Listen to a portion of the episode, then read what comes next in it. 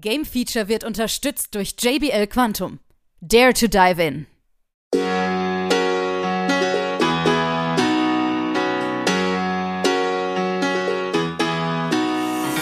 Es ist wieder soweit. Die internationale Spieletage Spiel 22 finden wieder auf dem Messegelände Essen bei der Grugerhalle statt und das vom 6. bis zum 9. Oktober 2022.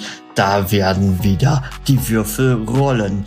Und wir auch von Game Feature werden auch dort vor Ort sein und auch uns einen Eindruck machen für alle Brettspielbegeisterte, sie sollten sich sicherlich sehr stark ankreuzen.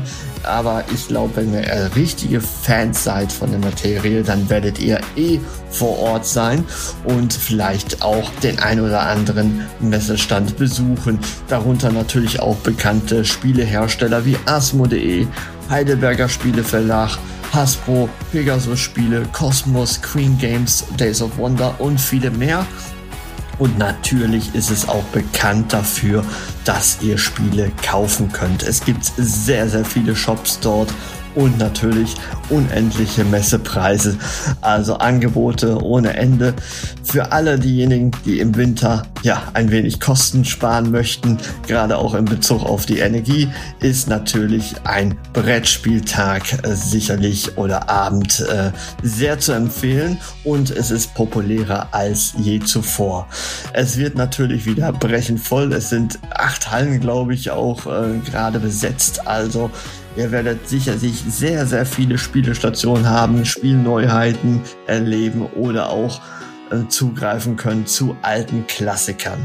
Wir werden im Nachgang natürlich davon auch nochmal berichten. Also wenn ihr uns dort äh, vor Ort seht, dann sagt einfach mal Hallo.